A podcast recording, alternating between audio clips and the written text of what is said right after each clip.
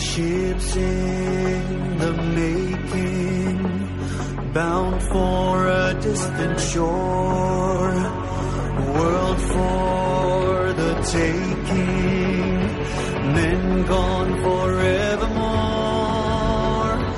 boarding and setting. Sexto Continente.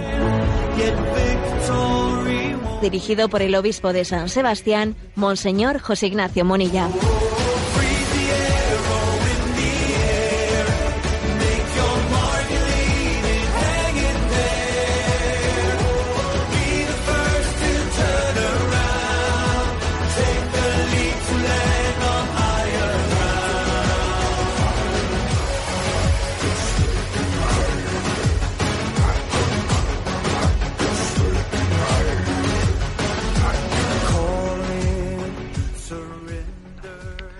Un cordial saludo a todos los oyentes de Radio María.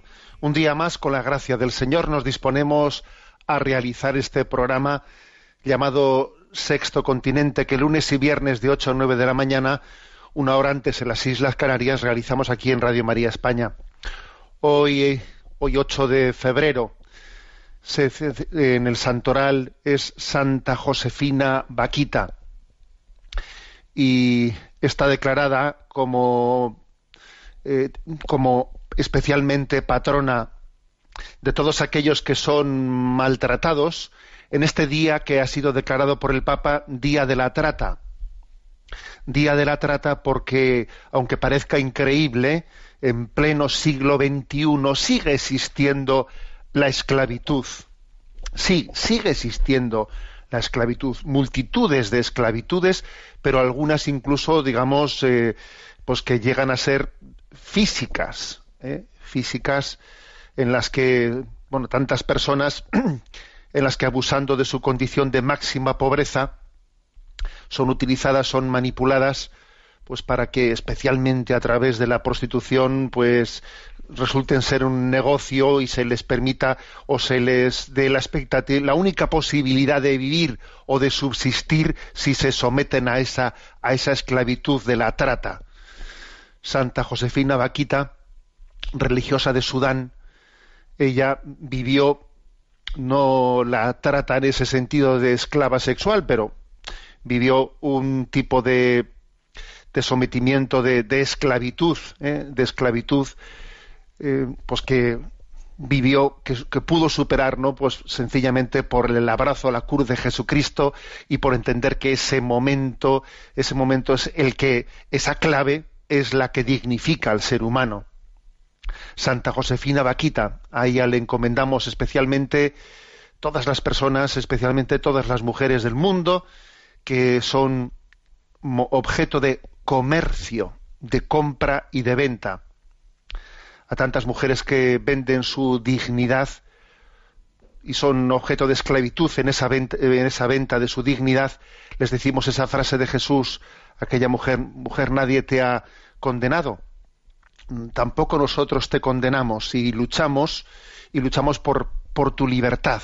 Y ayer en el pues en el en las redes sociales un servidor enviaba una, una imagen, esa conocida, esa conocida cita de Juan 8:23, conoceréis la verdad y la verdad os hará libres, y la enviaba acompañada de una viñeta de que por cierto aquí en antena dije públicamente no pues que estaría bien que alguien hiciese la viñeta una, un dibujo de la imagen de Jesucristo acogiendo sosteniendo en brazos a la imagen de la estatua de la libertad herida de Nueva York no y bueno como, como tenemos una audiencia de Radio María que es tremenda pues aquí tenemos un oyente de Radio María que nos ha enviado ya esa imagen y está colocada en redes sociales, ¿no? Y gracias a Conchito, que, es, que ese es el nombre, digamos, un poco artístico de este, bueno, pues de este viñetista, que nos ha, nos ha facilitado esa imagen. Jesucristo sosteniendo, recogiendo del suelo, ¿no? Como cual buen samaritano, a esa imagen de la libertad, estatua de la libertad herida, y recordándonos, recordándonos que la verdad sale al rescate de, de, la libertad. Santa Josefina Vaquita concédenos a nosotros la verdadera libertad, porque lo curioso es que tú fuiste esclava y pudiste ser más libre que muchos de nosotros que teóricamente vivimos en, exteriormente en libertad y sufrimos muchas esclavitudes. Pues Sexto Continente es un programa que tiene también una interacción con los oyentes, eh, que son usuarios de redes sociales, en Twitter y en Instagram con la cuenta arroba obispo Munilla y en Facebook con, el, con la cuenta que lleva mi nombre personal de José Ignacio Munilla. Y recuerdo, como siempre hago, que hay una página web multimedia en ticonfio.org en la que tenéis a vuestra disposición entrelazados todos los recursos anteriores que se van generando. Bien, quiero um, tratar como primer tema un tema que sé que es eh, sé que es delicado, sé que es duro, pero creo que tiene que ser objeto también, ¿no? De ponerlo ante ante la presencia de Dios. Sé que estamos sufriendo todos mucho porque estamos en un momento en el que, bueno, pues hay, eh, en primer lugar, el Santo Padre mm, lleva adelante y ha convocado para febrero a los presidentes de las conferencias episcopales de todo el mundo para tratar de una manera eh, pues explícita, no por supuesto no es la primera vez que se trata, pero bueno, de una manera global, para tratar el tema de los abusos sexuales en el seno de la Iglesia. Una reunión que será en febrero.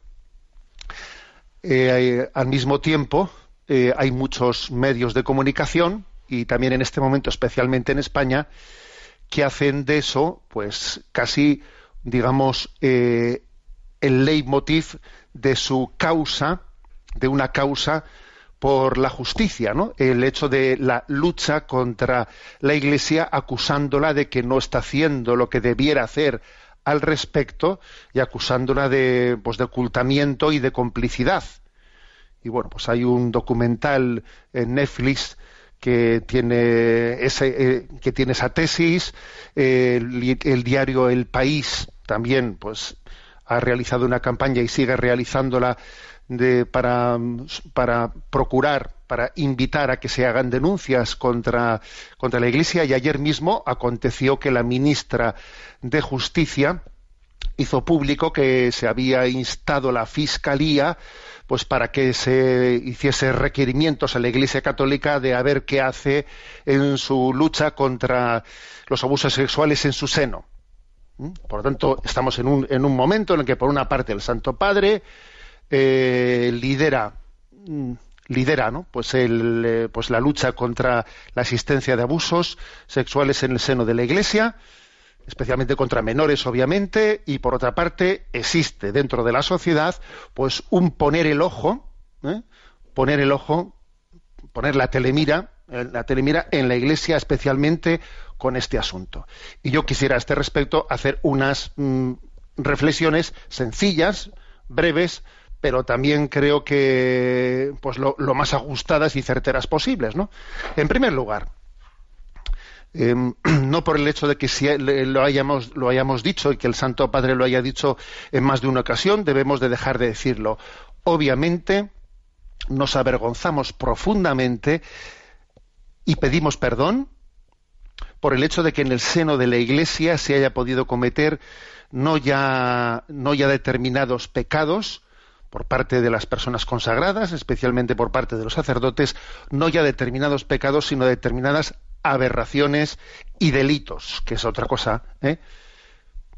O sea, nos avergonzamos y pedimos perdón profundamente con ello. Y nos comprometemos, obviamente, en la reparación de tal cosa. ¿eh? Y al mismo tiempo, eh, al mismo tiempo reiteramos nuestro compromiso en predicar los valores del Evangelio con toda su fidelidad, sabiendo que el primer valor del Evangelio es pedirnos a los que lo predicamos que seamos santos. La predicación del Evangelio es, exigente, entre otras cosas, porque te deja, eh, porque deja patente la falta de santidad de quien realiza ¿no? esa predicación. Pero bueno, reiteramos eh, nuestro compromiso con la coherencia, con la coherencia y obviamente decir que, que sería absurdo el ponernos a la defensiva como, como punto de partida. Sería absurdo, porque nosotros somos los primeros interesados, vamos clarísimamente, ¿no? Somos los primeros interesados en que todo lo que pueda haber de corrupción dentro de nosotros sea purificado. Somos, somos mucho más interesados mm, vamos, con, con esta finalidad que otras muchas personas que pueden tener una animadversión a la Iglesia Católica. O sea, nosotros somos mucho más interesados con ello, por ello. ¿Mm?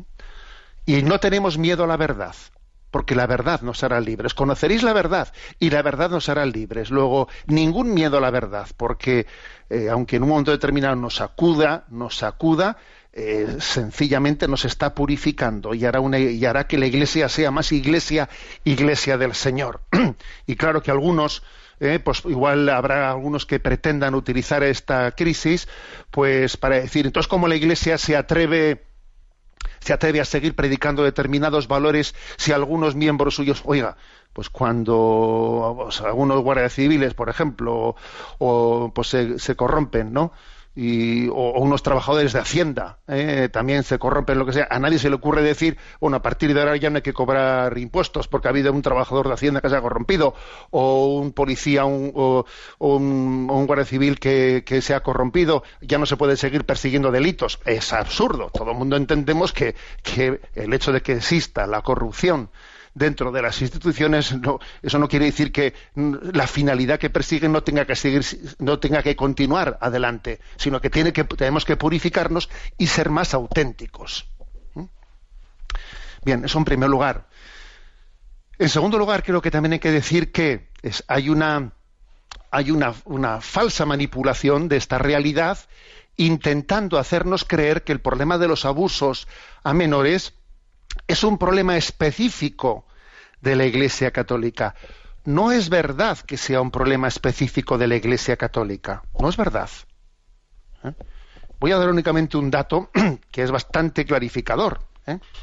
En el registro de personas con antecedentes penales por abusos sexuales que existe en España, ¿eh? que es un registro en el que están anotadas las personas que tienen sentencia firme por haber cometido delitos contra, ¿eh? contra la libertad sexual, bueno, pues en España hay 45.155 personas en ese registro con fecha de octubre de octubre pasado, o sea, hace algo habrá variado mínimamente, ¿no? En tres o cuatro meses.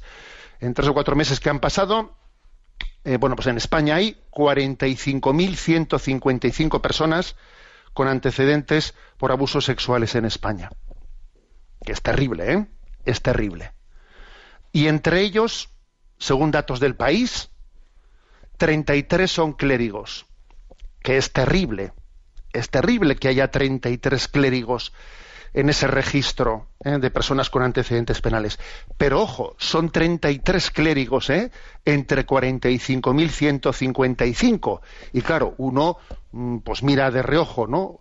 a determinados medios de comunicación que, que están haciendo de esto una causa contra la Iglesia Católica y claro, obviamente no puede dejar de preguntarse, ¿y a estos no les importan los 45.122 restantes? Únicamente les importan esa, esa proporción de los que sean clérigos, o sea, eh, todo el resto de los que no son clérigos, ¿no? No les importan.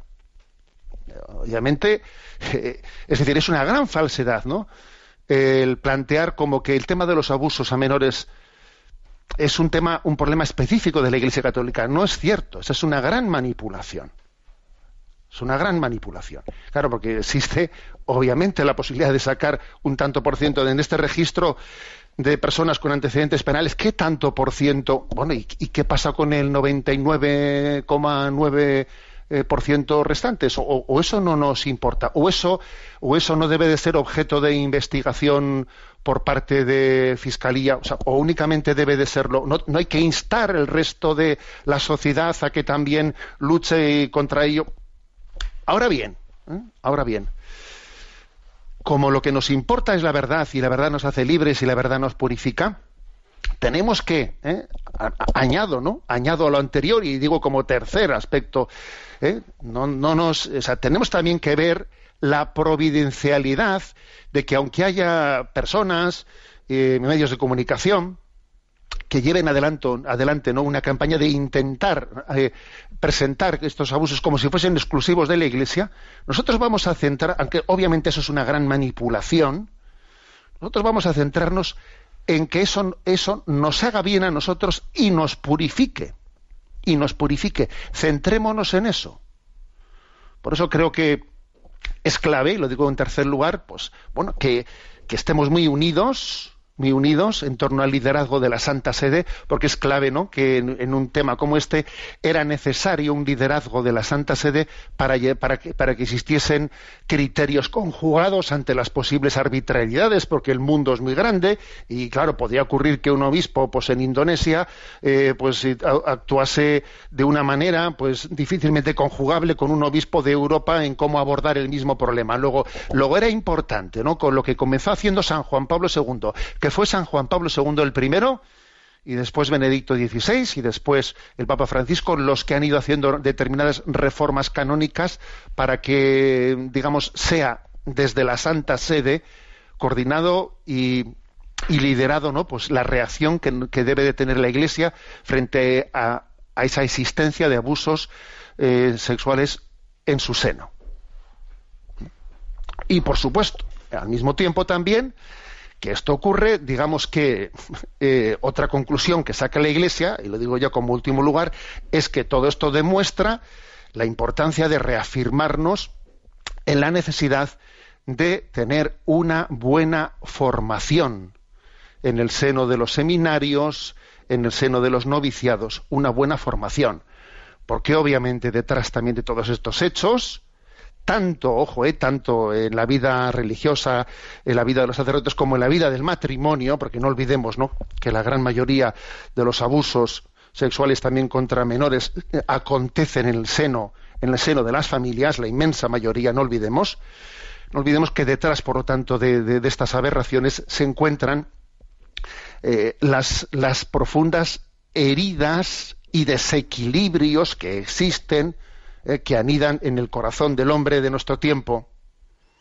Estamos llenos de heridas, llenos de desequilibrios y de una vivencia desequilibrada de la sexualidad, que está generada pues, pues por toda por todo este pansexualismo y, por, y por una visión antropológica en la que no se ha respetado la concepción antropológica integrada ¿no? en la vocación al amor con la que Dios nos ha creado. Y de ahí viene, pues eso, tanto en el seno de las familias como en el seno de la vida consagrada. De aquí vienen todos esos desequilibrios. Luego es muy importante, es muy importante el que nos reafirmemos en la necesidad de una buena formación antropológica, moral y espiritual. Y en medio de, esta, de toda esta crisis, el Santo Padre ha dicho y ha tenido ¿no? la, la valentía de reafirmarse en más de una ocasión en el principio que no es que, no ha nacido de él, sino que ya venía anteriormente de la legislación de la Iglesia, en la que se afirmaba que no podían admitirse como candidatos al sacerdocio o a la vida, o a la vida consagrada a las personas con un marcado arraigo homosexual. Y el Santo Padre eso lo ha dicho por activa y por pasiva y, le ha, y ha caído eh, algún chaparrón fuerte y grande cuando él lo ha recordado, porque obviamente obviamente también los datos, los datos, las estadísticas de dónde y de qué manera han acontecido los abusos eh, en el seno de la Iglesia demuestran que ese principio tenía una razón de ser evidente, ese principio disciplinar de que las personas con marcado con marcado, marcada tendencia o, arraigadamente no con tendencia homosexual no debían de ser admitidas. Y el Santo Padre lo ha dicho con potencia y con insistencia, porque obviamente los hechos avalaban la razón de por qué eso tenía que ser así. En definitiva, que sé que estamos ¿no? Eh, bajo, en un momento duro. Ayer la Conferencia Episcopal Española sacó una nota respondiendo a la ministra de Justicia, eh, respondiéndole y diciendo, oiga, dice usted que nos ha enviado una carta, pero nosotros esa carta no la hemos recibido. No sé, no parece muy normal el que nos enteremos por un medio de comunicación que usted diga que nos ha enviado una carta. Parece que lo normal es que la comunicación tenga lugar de otra manera. Pero en cualquier caso, eh, la Iglesia mm, lleva adelante y está sometida a la legislación como todo el resto de las instituciones en España y por supuesto nosotros, o sea, no, creo que fuese que, eso que usted nos dice mm, tenga en nosotros un, eh, o sea, vaya a tener un efecto que ya no que ya no hubiésemos realizado ya, es decir, que, que, que estamos en ese camino y en cualquier caso, si verdaderamente lo que nos preocupa es luchar contra los abusos eh, contra menores, ¿no? Pues lo lógico es que usted ponga el foco no únicamente en un tanto por cien, en donde se comete un tanto por ciento pequeño y determinado, sino en el conjunto de la sociedad en el que el conjunto de todos los abusos están aconteciendo. Porque, por desgracia, este es un problema de toda la sociedad y está muy arraigado.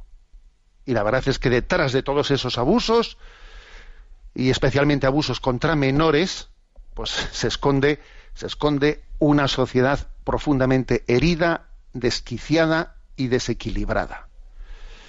Bueno, pues este es el, el, comentario que os quería hacer.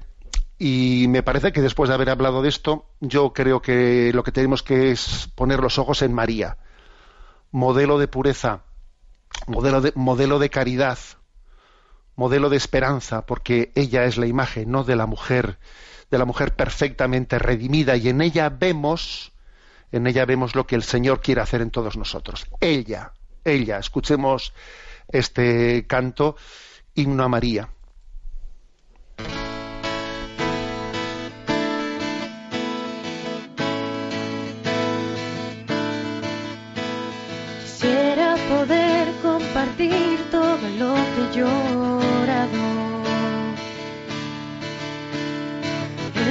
Tiempo de soledad ya se ha terminado.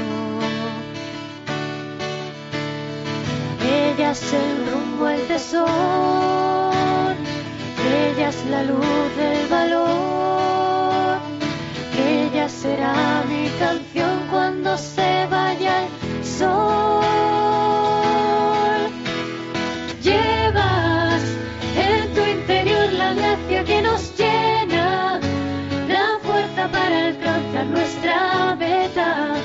Mi guía, el modelo de santidad, santidad.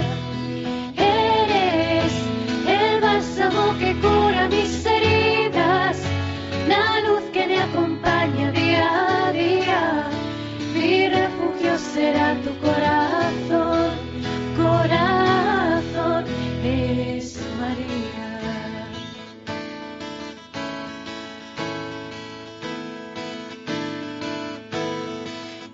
Gracias por estar aquí, por quedarte conmigo. Sin ti no hubiera podido encontrar el camino. Tus huellas yo seguiré, tu mensaje llevaré, incluso aquellos que no han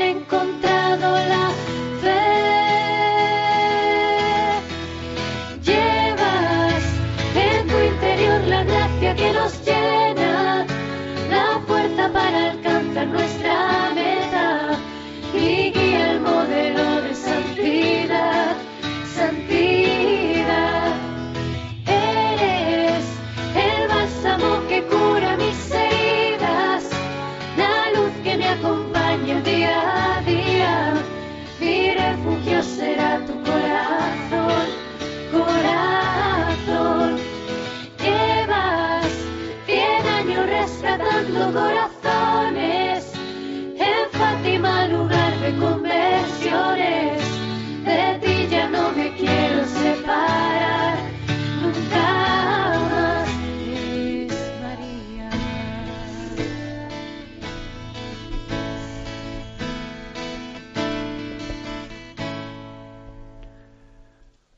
100 años reparando corazones. Lo dice con motivo de el centenario que se celebró pues hace poco de, nuestra madre en sus apariciones en Fátima. 100 años reparando corazones. Bien, tenemos ahora nuestro momento para desgranar la, una, virtud más dentro de esta exposición de la educación de las virtudes humanas que llevamos haciendo ya bastantes programas. Y recuerdo que en la página web en ticonfio.org hay un apartado que se llama píldoras en el que uno puede encontrar pues cada una de estas virtudes que vamos ya explicando porque hoy nos toca la 22 ni más ni menos y también eh, pues eh, otras explicaciones que hemos hecho anteriormente ahí están entresacadas en el apartado píldoras dentro de la página enticonfio.org. A ver, nos toca la educación de la amistad, de la amistad. Y claro, eh, alguno dirá enseguida, a ver, pero esto de la, ami- la amistad es una virtud. ¿Se puede considerar la amistad como una virtud? Mirad, la, Santo Tomás dice que la amistad es una suerte de virtud por ser, dice él, un hábito, un hábito electivo. O sea, uno tiene que, eh, tiene que aprender a- a elegir, ¿no? Que no se basa, este hábito electivo, ¿no? No se basa en un débito legal, como es el caso de justicia, sino que se basa en un débito moral, en un beneficio gratuito. Entonces, en ese sentido también es una, una virtud, ¿eh? es una virtud que tiene que ser, que tiene que ser educada. Bueno, a ver, la amistad es una virtud. Lo vamos a decir de otra manera. ¿Es posible que exista amistad entre dos personas que actúan moralmente mal? Bueno, pues nuestra tesis es que no. Ahí no puede haber amistad. La amistad se mantiene por la virtud y crece en la medida en que se desarrolla la virtud. Lo otro no es amistad, es otra cosa. ¿eh?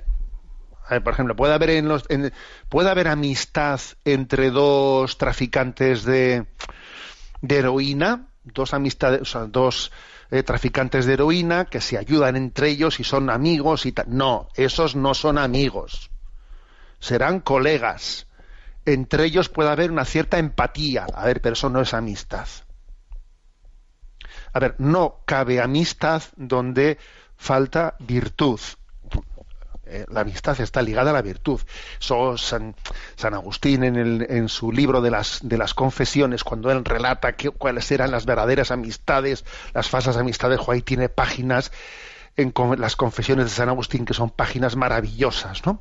Para explicarnos que la verdadera amistad es la que tira de ti para arriba, la que te ayuda a ser santo. Bueno, pues en resumen, la amistad en este sentido sí es una virtud y es una virtud que te ayuda a cuidar todas las virtudes.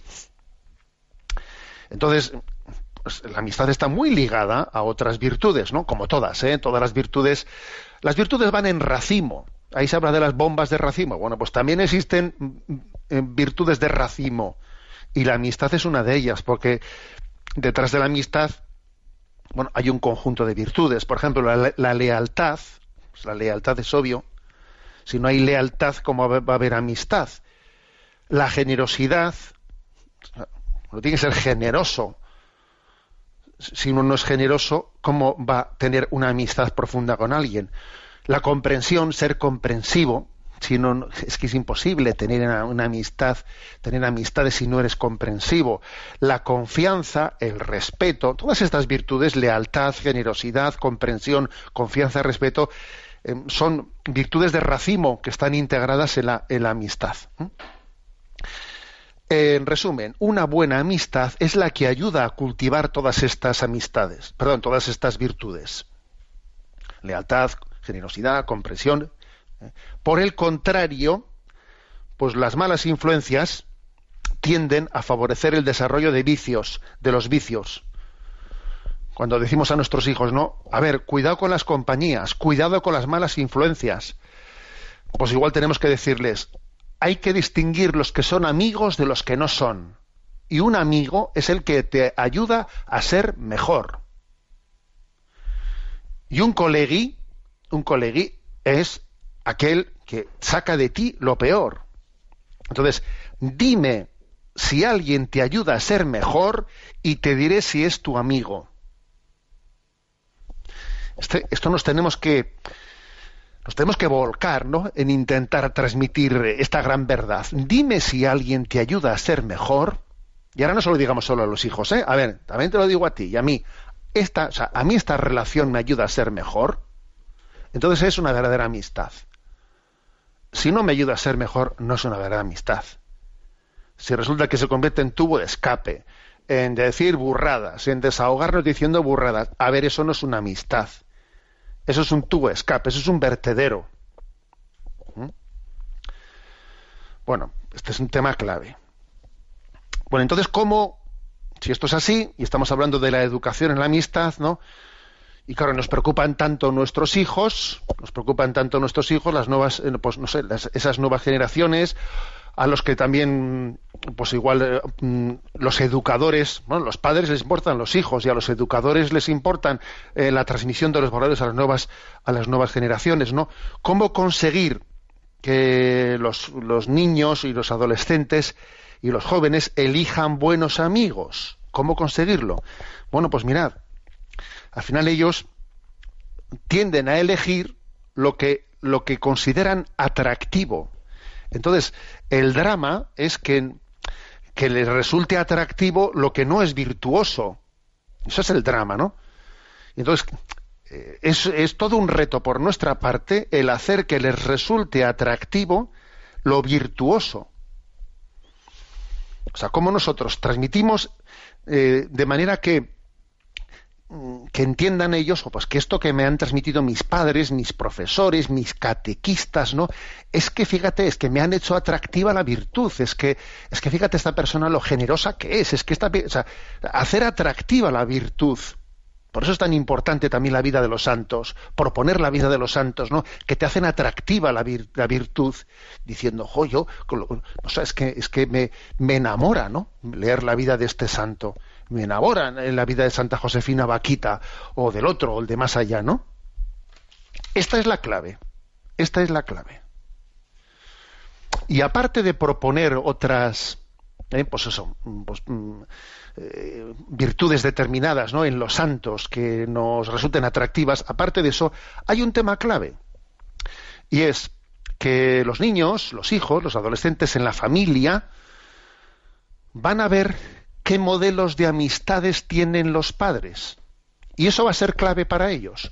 Si, por ejemplo, uno ve y dice, mis padres tienen unos amigos que cuando vienen a cenar a casa, jo, tú, que vaya, ambientazo que hay, ¿no? O sea, yo veo que son amigos que se ayudan, que tiran de arriba unos para otros, que, te- que hay un, que cuando uno está malo, allá que vamos a visitar a- al amigo de papá que está enfermo, ha pasado tal cosa y se vuelca, le hacemos un favor porque tienen un problema, venga que, que venga que, que yo te ayudo en verano, yo qué sé, ¿no?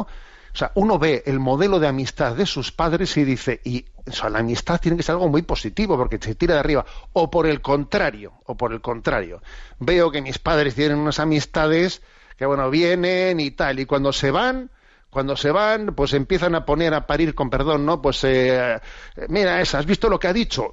Tú, pero, pero ¿qué amistad tienes? Que te- se ha ido el otro y empiezas a criticarle por la espalda y tu hijo te está oyendo.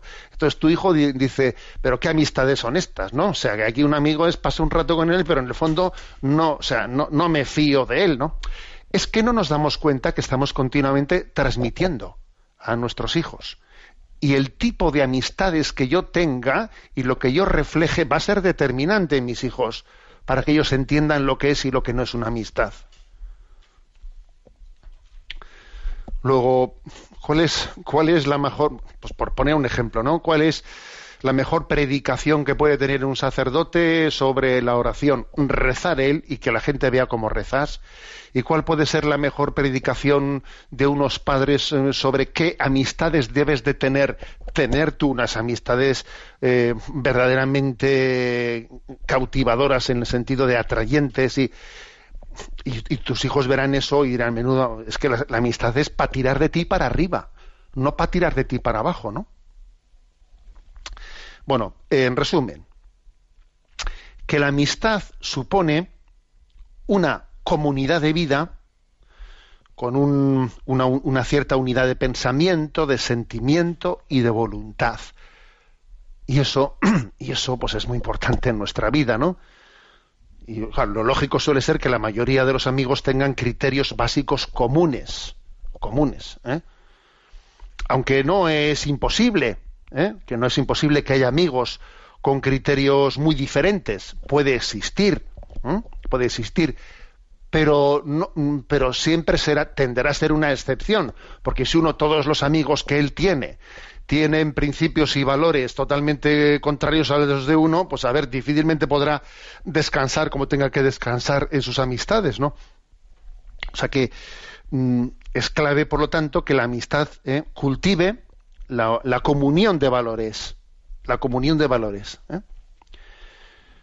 Mm, entonces, a, esa comunión de valores hay que añadirse, pues, que, exista una, un respeto, un deseo real, ¿no? De ayudarse, de, de, desearse lo mejor los unos a los otros, de, de, creer de verdad, ¿no? Que Dios ha cruzado los caminos de nuestra vida, no solo los ha cruzado, los ha entrelazado para ayudarnos a ser mejores, ¿no? O sea, no solo para descansar un rato, sino para ayudarnos a ser mejores. La verdadera amistad se cimenta en la lucha por la superación, en la lucha por la santidad, en el crecimiento de todas las virtudes humanas. Bueno, lo dejamos ahí y aunque sea eh, pues de una manera sencilla y breve, vamos a exponer el punto 111 del DOCAT, por cierto, con el que con el que hoy vamos a concluir se concluye pues una pues una parte de los puntos del DOCAT que tienen como título bien común, persona humana, solidaria, subsidiaria. ¿eh? Y a partir del siguiente punto, pues comienza otra, otro apartado que tienes que es habla de la familia. Bueno, pues el último punto en el que habla de la solidaridad, del, de, del apartado del bien común, solidaridad, subsidiariedad, fijaros que han dejado como punto de despedida, ¿no? Antes de empezar a hablar de la familia. ¿Por qué no es suficiente la justicia por sí sola? Bueno, aquí venga que hablar de la justicia, la justicia, y el último punto nos dicen que no es suficiente por sí sola. Bueno, ¿por qué no es suficiente la justicia por sí sola? Y responde, el amor caritativo es más que justicia, pues el amor es paciente y benigno. Para que la sociedad se pueda humanizar, la justicia ha de difundirse, perdón, ha de fundirse con la misericordia, con la compasión. La vida social no se puede regular únicamente con una justicia social, pero tampoco solo con la legal, pues no hay legislación que pueda promover el bienestar humano recíproco. La justicia legal solamente puede sancionar los ataques a la dignidad humana, pero no puede crear nada de manera positiva. La caridad libera una fuerza creativa para el bien común, es decir, para el bien global de todos los hombres. Se trata de contar con estructuras justas que dejen espacio a la misericordia. Sin embargo, la justicia, a diferencia de la misericordia, es una exigencia básica. La caridad solo puede ser pedida, mientras que la justicia se puede exigir. Bueno, eh, que la justicia siendo totalmente básica ¿no? para la construcción del bien común, no es suficiente por sí sola. Esta es la tesis. En primer lugar, eh, recordemos, recordemos ese famoso adagio latino que ya en alguna ocasión lo hemos citado aquí, que dice máxima jus, máxima injuria. Sumo derecho, suma injusticia. Ese adagio latino, ¿eh? ¿Qué, ¿Qué, quiere decir? Pues que la experiencia demuestra que cuando únicamente existe ¿no? un, un monóculo, un monóculo para, eh, para ver toda la realidad y que es eh, meramente los criterios de justicia equitativa, etc. A ver, mm, al final, máxima jus, máxima inuria, injuria, ¿no? Sumo derecho, suma injusticia. No, porque hay muchos aspectos del corazón del hombre, de su complejidad, de lo que son las heridas del corazón del hombre, que no son, que, que, no pueden ser abordadas, es imposible que sean abordadas meramente desde ese parámetro de la, de la, de la justicia. Eh, es necesaria en muchos aspectos, ¿no? De la complejidad del hombre tener también eh, otro, otra mirada distinta, que es la mirada de la misericordia, es la mirada de la, de la caridad. Sin eso es imposible.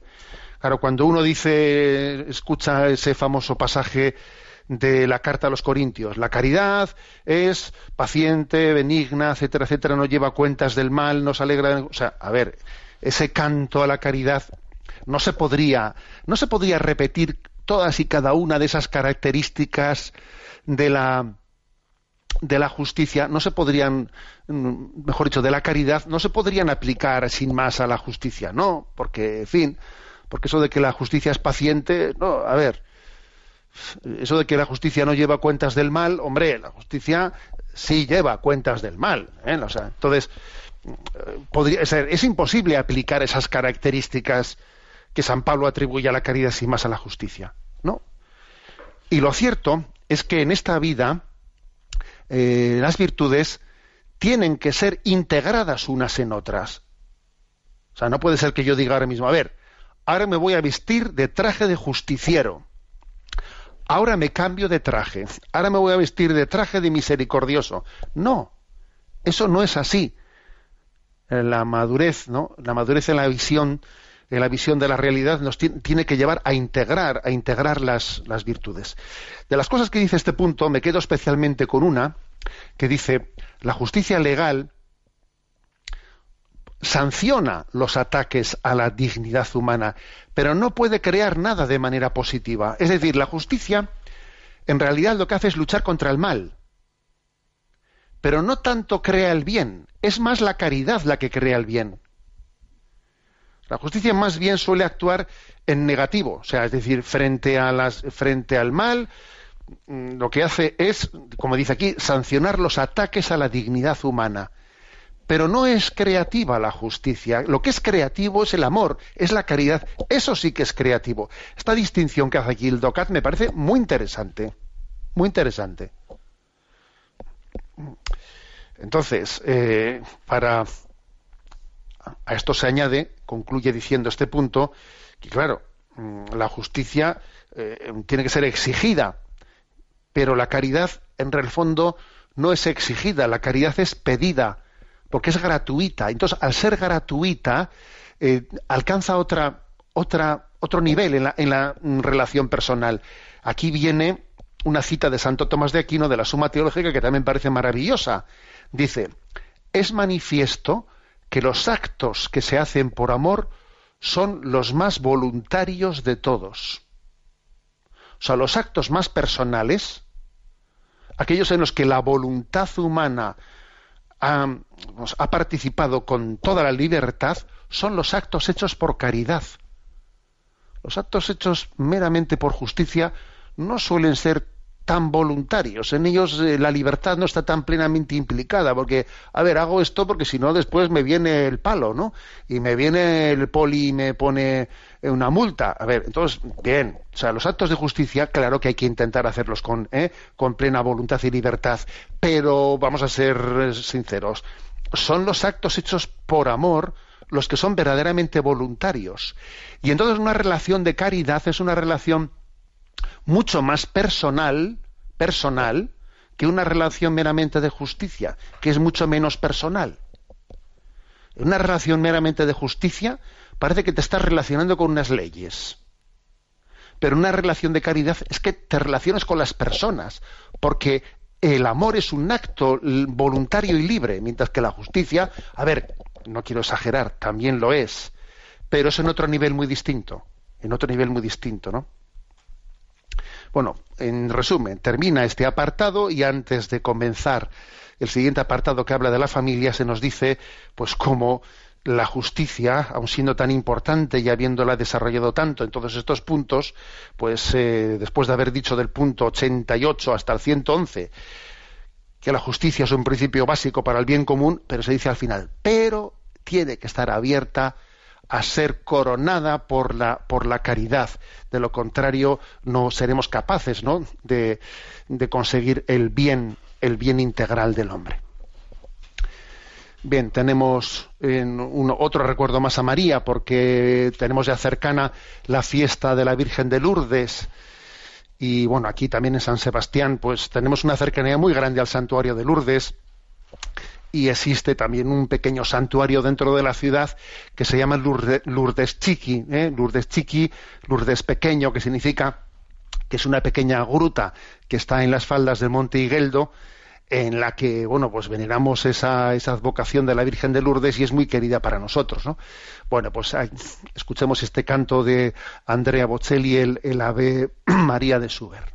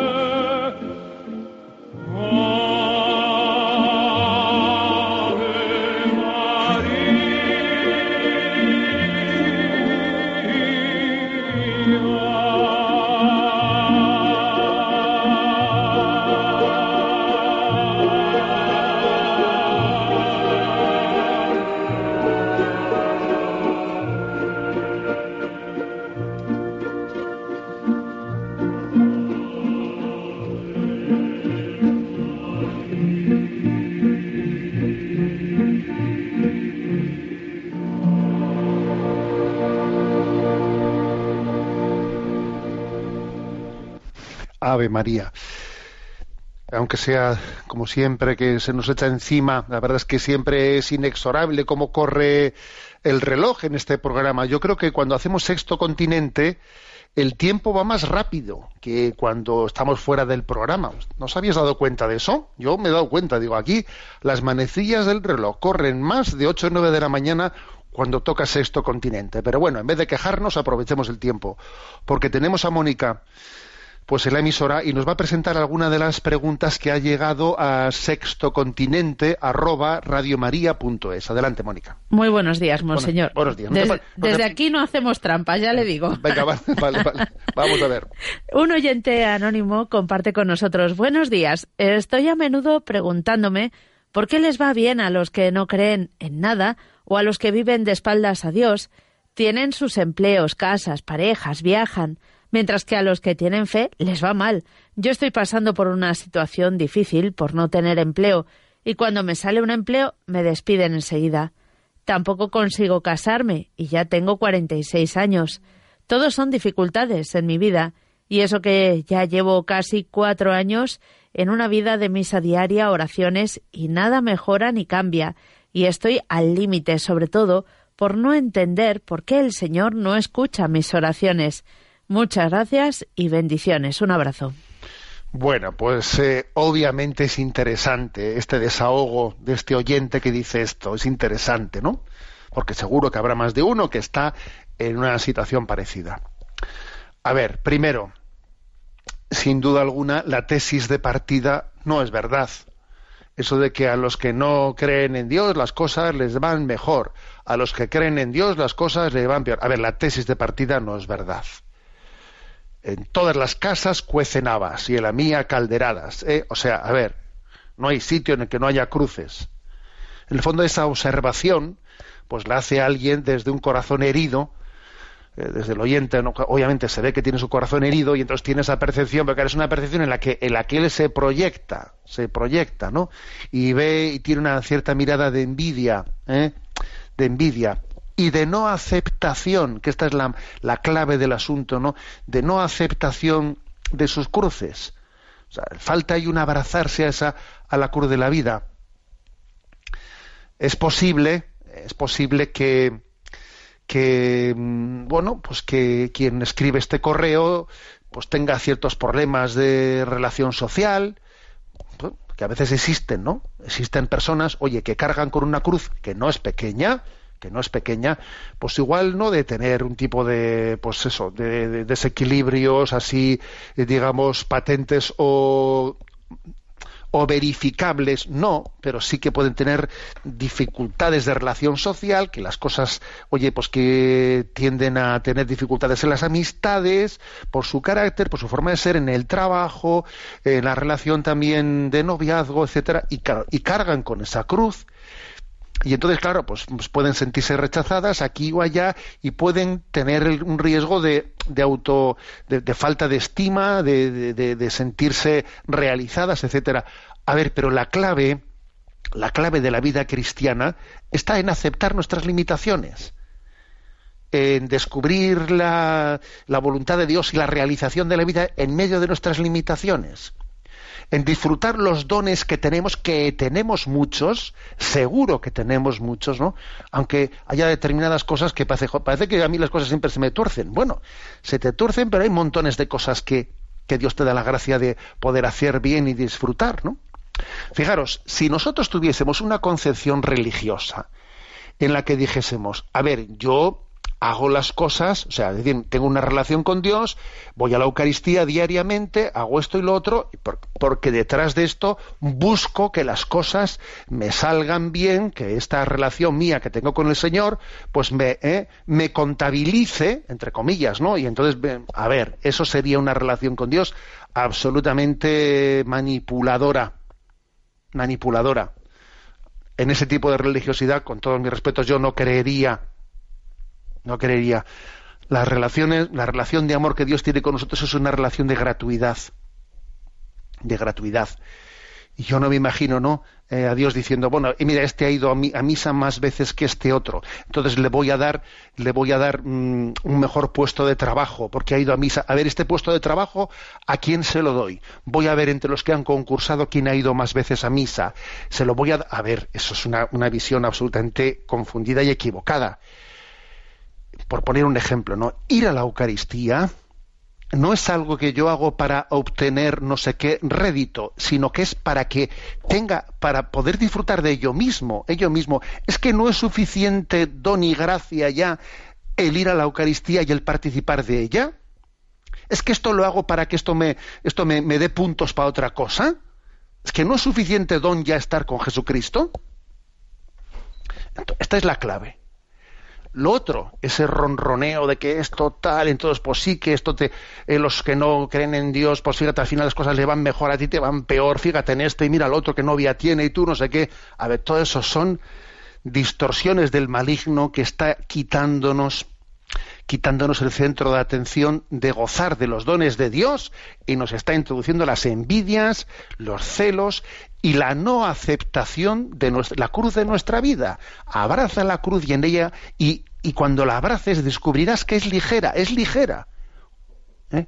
Pero hasta que no la abraces definitivamente no disfrutarás de los dones de Dios.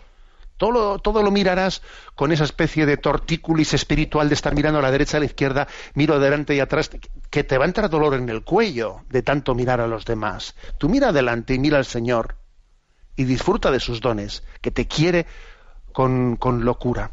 Tenemos el tiempo cumplido. La bendición de Dios Todopoderoso, Padre, Hijo y Espíritu Santo. Alabado sea Jesucristo.